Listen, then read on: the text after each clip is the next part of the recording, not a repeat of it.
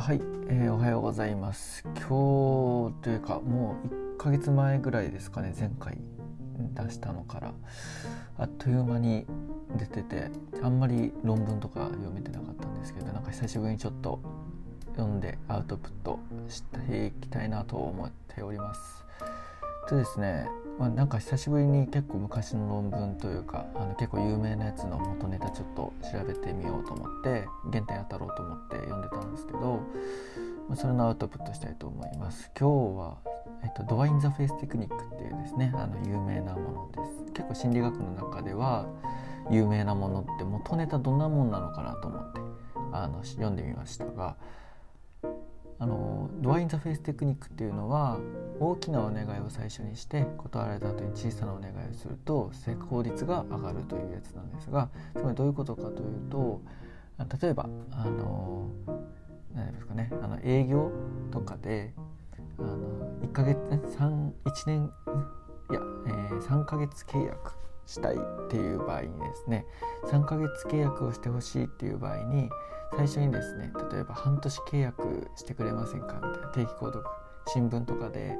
あの3ヶ月契約してほしい時に半年契約してくれませんかと聞いて断られた後に相手に断られた後にじゃあ3ヶ月でもって言った方がいきなり3ヶ月契約してくださいとお願いするよりも成功率が上がるっていうふうによく例とかで出てくるような気がします。まあ、これはですね、あのー、の元こういうのをドアイン・ザ・フェイステクニックっていうらしいんですよ。はい、でそれについてですね、あのー、じゃあ元の論文って本当にどういった研究からどういった実験とかしてそういうのが出てきたのかなと思って読んでみました。9ページぐらいのそんなに長くない論文なんですけどこれ自体はですね1975年に発表されたものであの45年も前なんですよね。概要欄に論文のタイトルとか一応載せているのでもし興味がある人はですねネット上で Google スカラーとかでダウンロードできると思うので撮ってみたらいいんじゃないかなと思っております。はい。でえっとそうですね。なんかドアイン・ザ・フェイステクニック自体はですねあの関わってくる要因としてはあの偏方性の原理っていうのがあるんですけどどういうものかというと、まあ、恩を与えてくれた人には恩恵を与えるべきっていう考え方がですね人の行動原理というか考え方にあると言われています。でこれがあの譲歩した人には譲歩した方がいいというか譲歩すべきというような形でですねなってくると。つまり譲っ相手が何か譲った妥協してくれたらこっちも何かしらを妥協しないといけない。これをコミュニケーションの中であのやってるということですね。例えばさっきの例だとあの新聞の定期購読について相手が6ヶ月って求めてきたと。でそれを私は断りましたと。その時に相手がじゃあ3ヶ月でいいって言った時には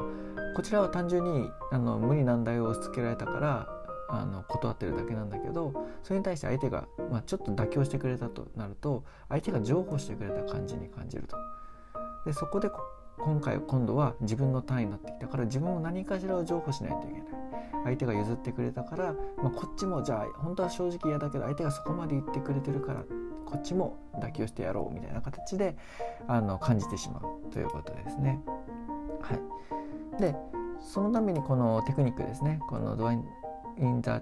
ドアインザフェイステクニックに関してはですねあの手続きが成功するためにはですね2つのことが重要なんじゃないかなというふうに言われていました。例えば1つ目はですね最初の要求はその相手にとって対象者によってですね拒否される必要があると。いきなり最初のちょっと高めの要求からいきなり OK ってされたらそもそもテクニックとして成立しないということですね。まあ本人としては嬉しいと思うんですけど。で2番目はですねその本来お願いしたいっていう要求ターゲットの要求はですねあの何らかの形で譲歩されたと認識しないといけないということですね。お願いした側が譲歩したぞっていうふうにこの受け手側に感じないといけないということですね。ここでいうターゲットというのはですねあのさっき言ったようなあの3ヶ月本来お願いしたい要求ですね3ヶ月の購読みたいなものに。で早速なんですけどこのじこの論文でですね用意してた設定について話したいなと思いますが、えっと、全部で3つの実験あるんですけどやっている要求自体はですねターゲットの要求自体は全部同じ実験なので今回はあの1つの第1実験だけですねちょっと10分以内に説明したいのであのアウトプットしたいので、えー、と10分以内にやるために1個だけ実験1だけやっていきたいと思います。まあ、そこもですね実験2以降もその実験1のさらにその修正というかあの細かい点をですね話しているものになります。もうちょっとお腹めっちゃでかい音だったんですが聞こえますか？聞こえましたかね？聞こえてなかったらいいなと思います。はい、でえっと極端あの極端な要求としてですねこの論文では何を使ってたかというとあの非行少年のカウンセラーをですね毎週2時間最低2年間無償ボランティアとしてやってくれないかっていうすごい要求ですね。2週毎週2時間週1回毎週2時間非行少年のカウンセラーをですねあの2年間しかも無償でやってくれないかっていうふうにあの道端に歩いてた大学生の願いするっていうものでした。でターゲットの要求本来の要求ですね。本来の要求はですねどういうものかっていうとあのその非行少年のグループのですね動物園の旅行の付き添いの無償ボランティア。これも無償なんですけどこれを1日だけですね昼か夕方1日だけ2時間くらいやってくれませんかっていうようなものですね。片方の極端な要求が毎週2時間最低2年間。で、えっと、小さい要求はですねあの旅行の付き添いの無償ボランティア1日だけで2時間というところですね。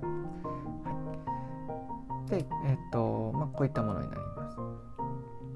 ただですねあのこの実験でですねあの、まあ、このイメージとしてあじゃあこういう実験ではこういうことするんだろうなって予想するのが一つがその最初に極端な要求非行少年のカウンセラー毎週2時間最低2年間の無償ボランティアっていうのを最初にお願いして断られた後にそのさっきのあの非行少年グループの動物園旅行の付き添い1日だけっていうものをお願いした時のイエスっていう割合ですねっていうものといきなり最初からあの1日だけの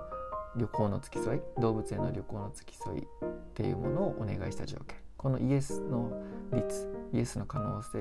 イエスの反応率答えてくれた率っていうものをあの比較するんだろうなって思うんですよね。でまさに実際のメインの比較はそこなんですけどプラスでここでもしかしたら例えばあの最初に2時間って言ってあのそれを断ってででは、えーと動物園付き添い2時間っていうふうに言って言ったからこそこの何て言えばいいんですかね。上のものを断ってで相手が譲歩したからこっちも譲歩しなきゃっていう感覚でイエスって言ったのかそれともこの極端な要求として出てるその最低2年間の無償ボランティアと小さい要求の1日だけの2時間っていうものの比較の差分としてなんかその小さい要求がより小さく見える。ような形でコントラストを感じるこれコントラスト効果って呼んでたんですけどコントラスト効果のための可能性もあるんじゃないか。ということであの何て言えばいいですかねこの要求がのハードルが少ないっていうふうに認識させてしまってんじゃないかなということで3つの3つ目の条件をこの実研究では用意しておりました。それはですねあの最初参加者さんは大きいお願いの説明を聞いた後にそのじゃあターゲットのメインの要求についてですね答えを求められるというような形で特にその否定をするあ拒否をするっていうプロセスを踏まない状態ですね。一回対象者さんに拒否をさせるっていうこと拒否をしないといけないっていう状況を作らない状態であの大きい要求もちっちゃい要求もあの知った上でターゲットの要求について答えを求められるという形です。でですね、えっと、各条件24名の大学生ですねあの授業の休憩時間に歩いてあの道端歩いててでその次の授業がないっていう人を対象にしていきなりあの街頭でインタビューというかあの大学内でインタビューしてあのそのイエスかノーかっていうのを聞いてたような形でした。でそしたらですねあの単純なコントロール条件としてのその小さい要求ターゲットの要求だけですねあの見せた条件だとですね何パーセントが同意したかっていうと16.7%の人が同意したということですね。はい、だから、えっと、24名なので、えー、16.7%って何名ぐらいですかね 0. えっと、0.2かけたら4.8なので大体4人ぐらいですかねあの小さい要求した人があの24名中4名ぐらいかな4名ぐらいが OK ってしてくれたらしいです。ほとんどの人が OK してないですよね、まあ、いきなり知らない人に「ちょっとすみませんあのボランティアしませんか?」って言われても「ああ結構です」ってなりやすいですよね。はい、でえっ、とじゃあですねあのメインとなるですねあの最初に大きい要求した後に2年間のあの無償ボランティアをお願いして断られた後にじゃああの1日だけでも2時間の動物園連れて行ってくれませんかっていったお願いの条件はどうなったかっていうと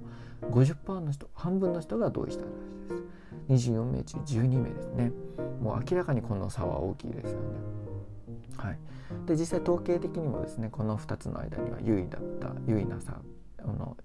があったということであの偶然とは言えないんじゃないかというふうな形でした。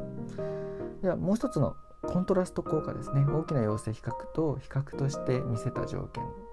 を比較として見せて、えーと、ターゲットのあの1日だけのボランティアについてどうですかって聞いた条件だとですね。そうしたらどうなったかっていうとあのこちらは 25%4 分の1ですね、えーと、6名ですかね。の人があの OK ってしたらしいです。でこちらもですねあの統計的にはですね相互情報条件あのこの相互情報条件っていうのはあの2つの1回えーと、断りを入れるっていうやつですね一回「いや結構です」って言った後に譲歩した場合っていうその場合にお互いが譲歩するっていう話ですねその時にはですねあの